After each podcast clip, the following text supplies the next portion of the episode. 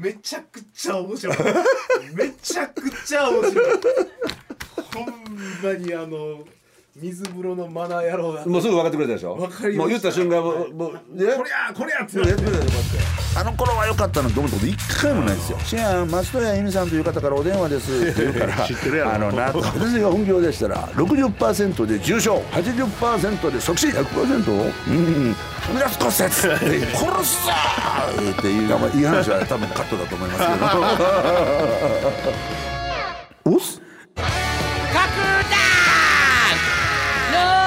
信明の男気ポッキャ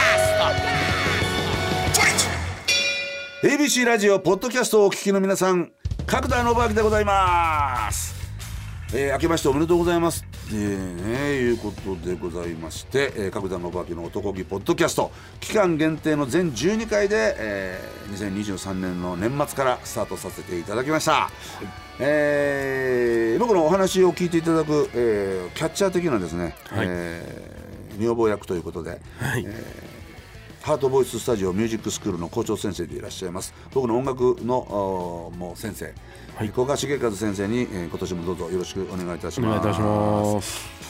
さて、えー、大晦日には地上波で、はい ABC ラジオの地上波の方で特番の方も男気ラジオ。男気ラジオさせていただきました、はい、皆さんお聞きいただけましたでしょうか、えー、こちらのポッドキャストの方は、えー、今回は第4試合ということでね。はい、はい、え9番17番ラウンド4ファイトという感じで始まると思うんですけれども。さあ今回は先生、はい、何話しようかなと思ってたんですがまあ、あ、お正月明けで、はい、筋トレ。皆さん飲んで食ってお餅みたいな体になってるんじゃないかなというふうに思います。あのー、ここ何年か空前の筋トレブームですよね。まず何が増えた言うて24時間のジムがやたらと増えたはいということ、それからパーソナルトレーナーを名乗る輩がやたらと増えたこと、はい。石を投げればパーソナルトレーナーに当たるというやつです。耳の痛い人もよくおると思いますけれども、はい。あとはそのボディコンテスト。はいこれがやたらと増えましたね。うんうん。確かに。あのいいろいろありますよね。その女性のコンテストコンテストもあるし男子のももう昔はもう日本ボディビル選手権っていう、日本ボディビルフィットネス連盟という JBBF という、まあ、僕らが所属している、はい。まあまあ、老舗のはい。団体で、この団体は、まあ、JOC、日本オリンピック連協会から連盟なのかな、はい。に、まあ、加盟している、まあ、オリンピックに準じた競技ということで、はい。あのまあまあ権威のある大会ではあるんですけれども、あのなんやろ。まあどんな世界もそうなんですけど、やっぱ古い歴史のある組織というのはなかなかにやっぱしいいろんなことを柔軟に動かしにくい。ところがああってそれはしょうがないと思うんですよ。うんそれで守ってきたはい。歴史があるので、でそういうのに今の若い人たちが順応していけるかどうかっていうとなかなか難しいのはもうこれ別にボディビルダーとかか空手だどうのこのスポーツにの世界に限ったことじゃなくて、一般社会の中で起きていることで、はい。うん、昔は社員が上司の顔色を伺いながらご機嫌を取りながらいかに上司に取り入って 上に引っ張り上げてもらえるかっていうそこに上司も偉そうな顔してって、ハラスメントの限りを尽くしてたのが今はもう逆ですもんね。うんそうですね。上司が社員の顔色を伺わないといけない。情けない世の中ですわ。これ誰が誰の思惑か知りませんけど 狙い通りですな。どんどん日本が弱体化していくあの理不尽の中で戦後の日本は高度経済成長を遂げて、はい。世界の列強のこんなちっぽけな島国が世界の列強と肩を並べてきたわけですよ。それを弱体化させようとする何か力が働いていると僕は思うんですけど、ね、これはねこの「男気ポッドキャスト」のね、はい。毎回テーマ違いますでしょ、あの今回は、まあ、筋トレっていうの、ラウンド4なんですけどどっかでねやりましょうか。ディープステートっていう、ね、やりましょうか。雑誌「ムー」の世界をねちょっと話してみたいなと思ってるんですけど.まあまあ何から話しようかな、はい。石を投げればパーソナルトレーナーに当たるっていうのも その例えば先生ね、はい。僕ら今のまあ20代の子ら30代の子らが、はい。まあこぞって筋トレやってるわけでさ、ね。もうジム行ってもおるんすよ。なんちゃってトレーニーが。昨日今日トレーニング始めたこの ABC の隣にも、はい。僕がお世話になってるゴールドジム僕はゴールドジム日本のジャパンを統括していらっしゃる、はい。シンクコーポレーションという会社があるんですが、はい。このシンクコーポレーションの、えー手塚代表はい。手塚社長と僕はあの同い年ではいでこの手塚社長っていうのはあの K1 の亡くなったアンディ・フグと日本で一番最初にパートナーシップを組んで、あのタッグを組んでビジネスを展開した人なんですよ。はい、でこの手塚社長とぼ僕は、まあ、昔からよくよく存じ上げてて、はい。まだ日本にゴールドジムが2店舗しかなかった頃、うん。ゴールドジムノース東京とイースト東京って2店舗しかなかった頃から、はい。僕は手塚社長とよくあのコインにさせていただいてて、はい。でそのゴールドジムの、えーとあれ大塚東京の大塚にあるノース、えー東京はい。に入会をしに行ったら、はい。手塚社長からはい「角田さんは名誉会員なんではい。このカード1枚ではい。どうぞフリーに使ってください」ってカードを渡されたんです。はい今やもうゴールドジム国内に何十店舗あるんかな。け100結構あるイメージ100ですよね。近くあるんじゃないですか、はい。今やもうオリコンのそのフィットネス企業ランキングでもお客様満足度ナンバーワンですからね、へえ そうなんですね。日本を代表するフィットネスジム、はいクラブとしてまあ発展しをし続けているゴールドジムなんですけど、まあね その昨日今日始め筋トレを始めた若いあんちゃんがようけ来よるんですよ。はい。でねまあこれは何でもそうなんですけどやっぱりジムもマナーがあってはい。で筋トレってやっぱしストイックに取り組む人が多いから、はい。そのマナーの悪いやつがねそういうことを無視して、はいその行儀悪いこと要求しよるんですよ。はいでこれはもうすあの銭湯とかサウナ行っても一緒ですわ。はサウナブームでしょ今。いですねサウナとか、はお前らなって俺は何十年前からサウナに入ってる思ってんねんっていう話ですわ、はい今更何言ってんねんっていう だからサウナも銭湯行ってもにわかサウナーみたいなやつらが来ちゃマナーが悪いんすよ。かかり湯しない。サウナに入って汗をかく、はい。汗をかいたら水風呂に入る、はい。水風呂に入る前にかかり湯をしましょうという、このマナーを知らないやつが多いんですよ。そのままザブンと入るんですよ。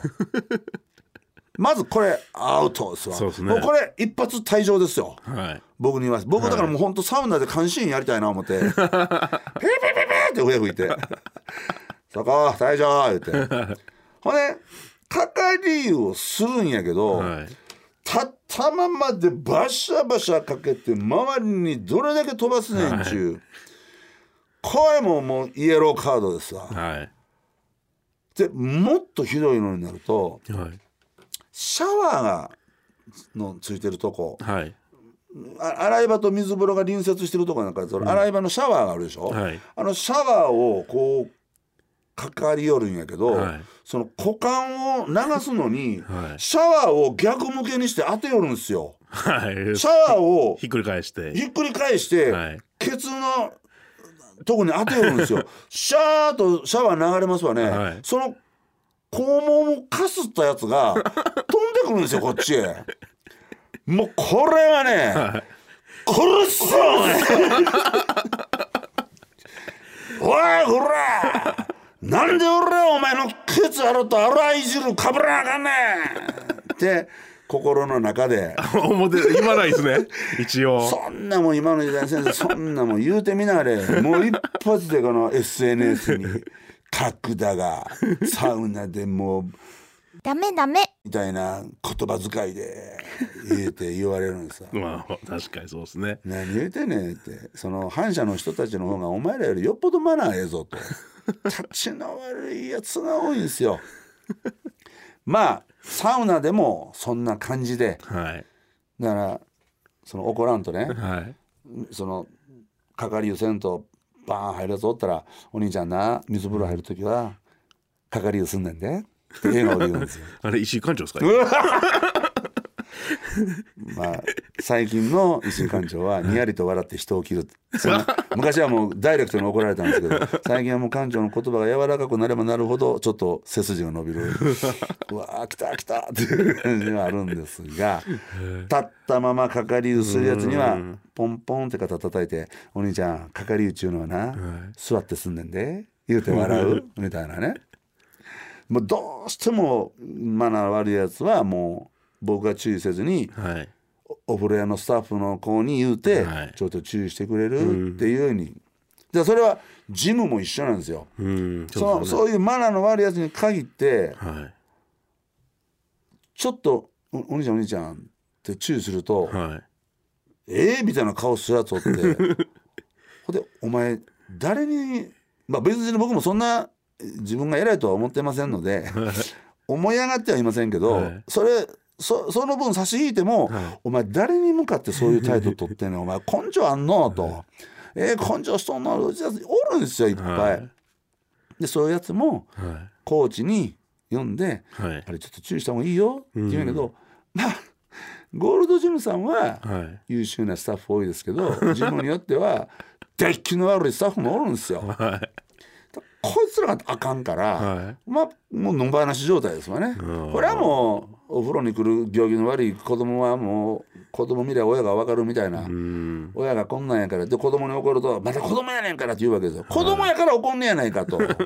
何を言うとんねんと「お前が怒れ」と、はい。俺が怒る前に、子供やから怒ってんねんと、はい。このままほっとってみーって。ろくな大人になれんぞって。お前の責任じゃってここまで出かかってるんですけど そう言わずにお風呂屋さんのお兄ちゃんに「はい。あのちょっと子供注意した方がいいで」言って、まあ、周りの人怒ってはるで言って。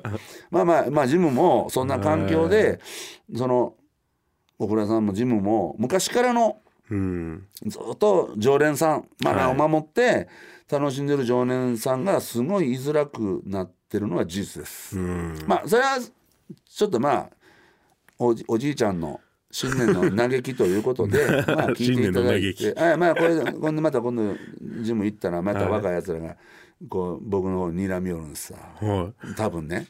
変なこと言っとったみたいな。いはい。かかってこいお前。話ですよ Oto Kogi Podcast. マナーの悪いっていうのも、まあ本当にマナーの悪いやつもいるし、その見ててまあ腹立つというよりはうん。ちょっとこう苦笑いをしてしまうのはそんなめちゃくちゃいい鍛えてないんですよ。はい。昨日今日始めたばっかりやのに鏡の前でポーズ取りよるんですよ。いえやらしてあげてくださいよ。す満足してるでしょそれで。それ家でやりいう話ででそれもねその周りが見えなくてそう一人の世界に入ってるんならまあまあまあ、なこれもナルシシズムかと、はい。僕らだってある意味ナルシシズムの塊ですから。あところがねこっちの面を意識してポーズ取りよるやつが多いんですよ。お前誰にポーズ取ってんねんっていうやつもおって、はい。まあまあうん頑張りやーと思うんですけど。あのーまあ筋トレ論って、まあ、ピンからキリまであって、はいはい。正しいトレーニングのやり方なのかジムのマナーなのかマシンの使い方なのか、いろいろあるんですけどどこのジムに行っても思うことは、はい。あのなんでみんな携帯を持っとかないかんのですかね。僕はねなんでジムって携帯電話の持ち込みをなんで禁止にせんやんのかな思って。うんうんあのジムは自分と向き合う場所であって、うんはい。携帯と向き合う場所違いますようん。って僕はいつももう喉元まで。はい。何しに来てんのと。マシンに座ってずーっと携帯いじってるんですよ。はい。ほんでもう極端なこと言うなら20秒はい。マシン上げてほんで2分携帯いじっとるんですよ。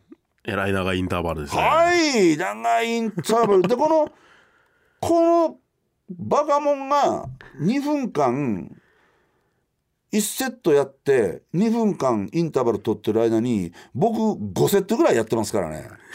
この短い間に。その差で体の仕上がりがもっと変わっていくんですよね。まあ僕ら目指してるとこいつも言う目指してるとこが違えば努力の仕方も当然変わってくるので正しい間違ってるの話をしてるわけじゃないんですけどいやせっかく自分を変えに来てるんやったら、うん。か何か変わろうという自分の中の改革心意識があってジムに来たんやったら、はい。会費も払ってるんやろし、うん。もったいないやろうと思うんですね。そうですね確かに。でもそれを僕が言うとまはた老婆心ながら言うと嫌われるんでもうね この年になって先生嫌われ者にはなりたくないんですよ。本当にもう心が本当に僕もあのデリケートなんで 誰がバリケードやねんって話なんですけどデリケートなんであのねやっぱり批判まあ別に受けて立つんやけど、はい。まあまあできれば残りの人生は穏便に過ごしたいなと思ってますんでね。そうするとねあの口僕の口で言うと問題があるんで、この前インスタグラム見てたらあの面白いタンクトレーニングのタンクトップがあってはい。それを買ったんですよ。In the gym 英語で書いてあるんですよ。はい。In the gym I'm not here to talk はい。俺はジムへおしゃべりしに来てるんじゃないっはい。て書いた英語ので書いたタンクトップがあって、はい。それを僕僕3色ぐらい買って く黒と白と青と、でそれをもうそのしゃべってあのジムでおしゃべりしてるのも男が多いんですよ。女の人ってごく一部の人を除いては黙々とトレーニングしてるんですね。黙々とトレーニングしてるんですけど男が喋りよるんですよ。めちゃくちゃそそれもねはい。おっさん。まあおっちゃんは喋れますね。おっさなんか。でたまによ横でトレーニングしてる女性会員にちょっとちゃちゃ入れし,、はいはい。つつ。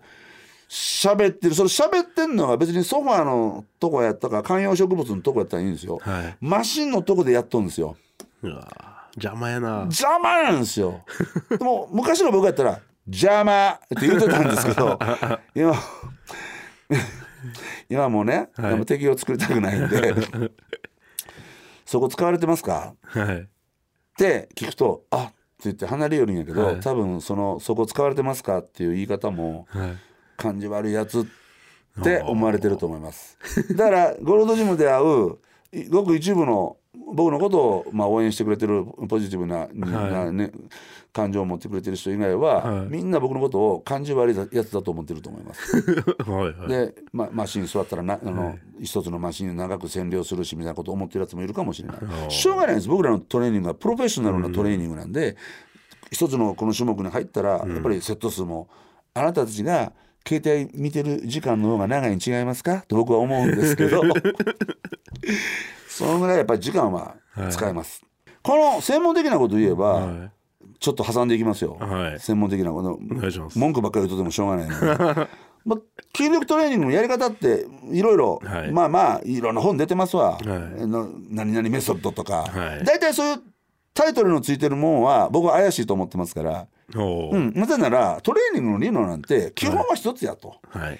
あとはその人に合った合わないを見つけ出すのは、はい。トレーナーの役目というよりはもう自分自身なんですよ。うん。極意は自分では乱すものである。人が授けるものではないんですよ。ヒントを与えるのは先生だったりトレーナーだったりするかもしれませんけど、で僕の中でどれだけの重さを上げるかとか、はい。何回上げるかとか何セットやるかっていうことよりも大切なのは、そのあなたが扱っているその負荷が自分と自分がも鍛えようとする目的としている筋肉に間違いなくその負荷が乗っかってますかと。うん。その負荷がちゃんと乗っかってますか？乗っかったらその負荷をいかに途中でストップすることなくかけ続けることができるか。はい。そのかけ続けるのも5センチひょこひょこではなくて、はい。い、わゆる関節の可動域。はい一番筋肉が収縮してるところから一番これ以上ストレッチが効かないというはい。最大、えー収縮から最大進展までの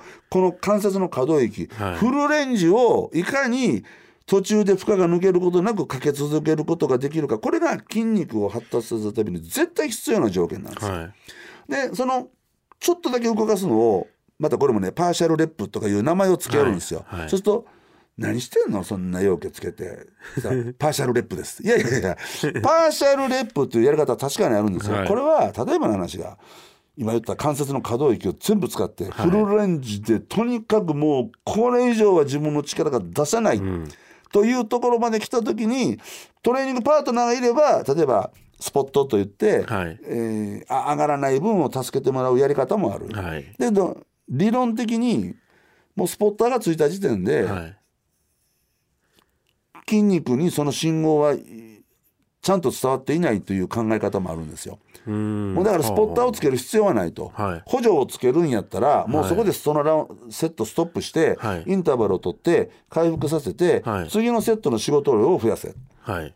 自力で上げられなくなったら、はい。もうそのスポッターがついた時点でフォーストレプスっていうのは本当に自分の力を使ってるわけじゃないので。うん。もう上がらないのを助けてもらってるだけなんですよ、はい。後ろから押してもらって前進んでるだけなんで、はい。うん、っていう考え方が一つ。まあ、はい。これはだから絶対とは言わないですよ。僕はだからそういう僕のトレーナーにそういうと筋トレの理論を聞いて、はい。そのやり方に切り替えてから、はい。劇的に筋肉の発達が変わりましたね、あれ今までやってたあのほパートナーに補助してもらう？はい。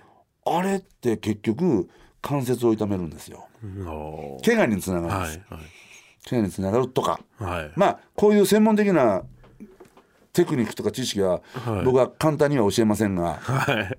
まあまあまあそういうやり方をねはい。ちゃんとあの理解してした上で、もうこのフルレンジを自分で上げられなくなった、うん。その時にパーシャルレップで、はい。もう残ってるまあドモホンリンクルの最後の残りをこうハサミで開いて この綿棒でキューッと絞り取るように 力を出し切るかどうかいう時に使うのがパーシャルレップなんですよ。でそれを最初からそのプレートちょっとこっち返してくれへんかないうぐらいようかつけてほんでペコペコペコってで「うえー!」とか言いながら上げとるんですよ。お前黙ってあげろっていうね。もうねジムで言いたいこと今日もう全部僕言ってますわ。僕もまあ昔言ってたことありますけどたあの携帯使う時はあれだけしたら有酸素の時にはい、ユーザーあだからまあ見てました。は全然そのバイクこぎながらとかね、あのやるのはいいんやけどあのねマシンに座って、であれもだからその現代病というか、はい。あの電車乗ったらみんな携帯見てるでしょ、はい。あれ携帯見てないと不安になるんでしょうね,、うんまあね。なんかいじってないと不安になるんですよ。確かに。だからもうキチャンってマシン下ろしたら、はい。もう僕らやったら、はい。例えばちょっと水分入れる、はい。でタオルで。あとねはい。汗べちょべちょにかくのに、はい。タオル持ってきてないやつおるんですわ。どうや何ですあのね分かりにくいですねそのあのね感性が。これマナーで言うと 僕ら汗かきなんで、はい。でトレーニングもハードですから本当夏の時期なんか汗かきます。だから最低でも3枚は持ってくるんです、はい。で汗拭き用。はい。額の汗拭き用。これはもうちょっとちっちゃなタオル、はい。で体の汗を拭くタオル、はい。これはもう大きめのスポーツタオル、はい。もう一つはマシンに敷く。はい。汗かくんでマシンにタオルをかけてマシンになるべく汗がつかないように、はい。もちろん消毒用のアルコールとかのななんとか水はい。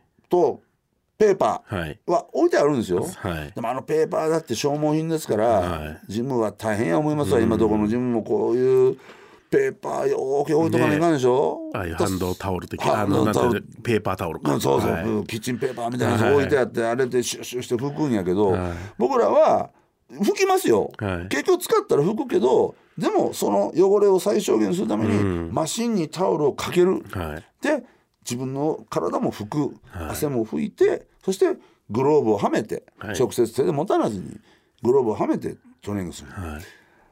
おるんですわ。べっちゃべっちゃに汗かくくせにタオルを持ってきてないんですよ。どうやって吸おうと思ってたんですかねそれ汗をそのそのマシンにべちゃーついた汗をそのキッチンペーパーで拭くんやけど、はい。それ拭いたうちに入んのんけ 拭き取りきれないですよね。多分だからまあうちのマネージャーと、はい。あれ汗かいてる自分鏡に映して用意してれてんねやろなこのね 筋トレの一番悪いところ独りよがりで酔いしれる。あの僕を意識しながらポーズ取ってるやつとかそうなんですよ。あのねもう独特の世界ですね。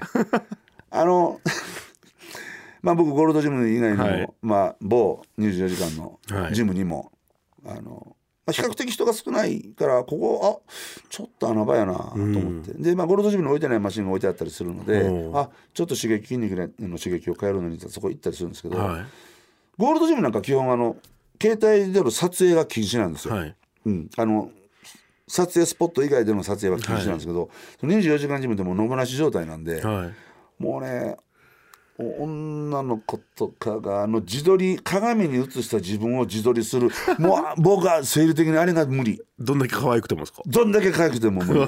もうぼ僕は自分で自撮りするの嫌いですもん、はい。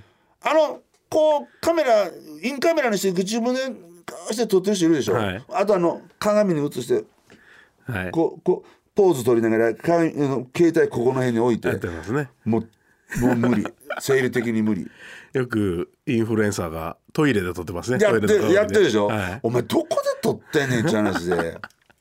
だからまあまあだからねこれはまあ誤解をあえて恐れずに言うならば、はい。結局筋トレやって、まあまあコンテストで、はい。まあ、優勝しました。まあここへ来るまでの努力がどれだけ大変かいうのは僕は知ってます、はい。僕はこう見えても今かぶってるこの帽子は、はい。えー JBBF 日本ボディビルフィットネス連盟の、はい。えーに日本タイトル。はいを取ったものにしかもらえないキャップですこれ。ウィナーっていうのは。ほんまや書いてる。これ日本タイトルです。ウィナーや。日本マスターズで僕優勝してます、はい。日本マスターズ優勝して日本代表で、えースペインで開催された、はい。えー世界選手権、はい。えー IFBB という世界ボディビルフィットネス連盟っていうのがあるんですが、この大会、なんとまあ周り見たらステロイドだらけ。もう内臓肥大でブーッと腹の内臓がお腹が見にくく張り出ている選手は審査の対象にはなりませんということを前日のジャッジジャッジミーティングでも確認されました。ということを、日本の連盟の先生がおっしゃいました、はい。よしと。はい。こんなもうただでさえ骨格も違うのに、はい。戦車に竹槍持って続きに行く世界やけども ここは一つ日本の武士道の魂見せてやろうやないかい、はい。いうのでもって僕はまあ去年スペインのはい。大会60歳以上のクラスはい。出ました、はいみんな妊婦さんかいうぐらい腹出てるんですよ。内臓肥大で。ほとんどが80%おーこんなところに僕らは日本でドーピングチェックもあれオリンピック選手と同じドーピングチェックはい。受けますからね。そそんなんで こんなとこへ放り込んではい。戦えてこれおかしくないですか？おかしいですね。でまあまあそれでも行ったんやから戦うしかない、はい。で僕は5位ってまあ僕は表彰台に3位までに入りたかったから、でも僕3位の選手と2ポイントしか違ってませんからね。おー。2ポイント差なんでまあそれはジャッジが決めることなんで、結局ボディーって言ったって、ジャッジが決めることなんでジャッジの好みなんですよ。だからいろんな意味でジャッジに嫌われたら終わりなんですよ。そのためには、はいロビー活動も必要になってくるん違うかなと僕は思うんですが、まあ、はい。それは別に置いといて、はい。まあそういうところであの戦ってうんきた僕が、あの言ってるので、はい。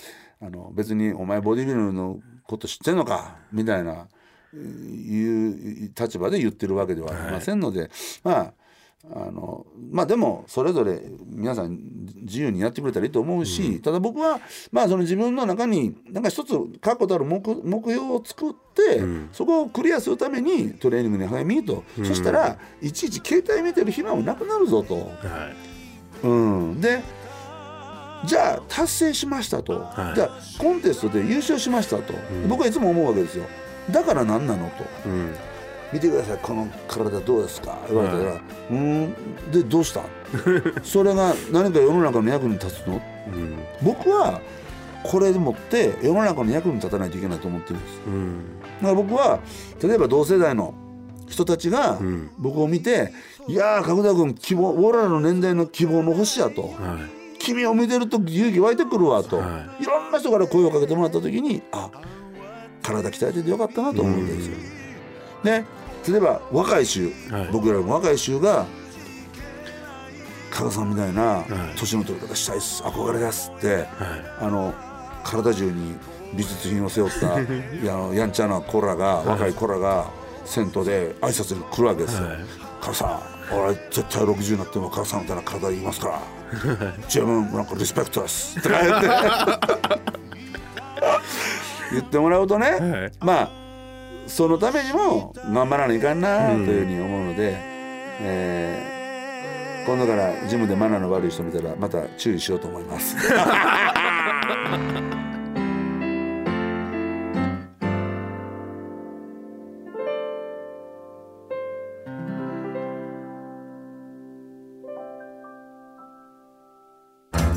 この番組は ABC ラジオの公式ホームページのほか Apple Podcast、Spotify、Amazon Music など各種ポッドキャストプラットフォームで好評配信中です。音こぎ Podcast そしてこの番組はリスナーの皆さんからのお便りを募集中です。私角田信明への質問やどんなことでもぜひお寄せください。宛先は角田アットマーク ABC1008.com までお待ちしております。シェゲロベイベー音こぎ Podcast Podcast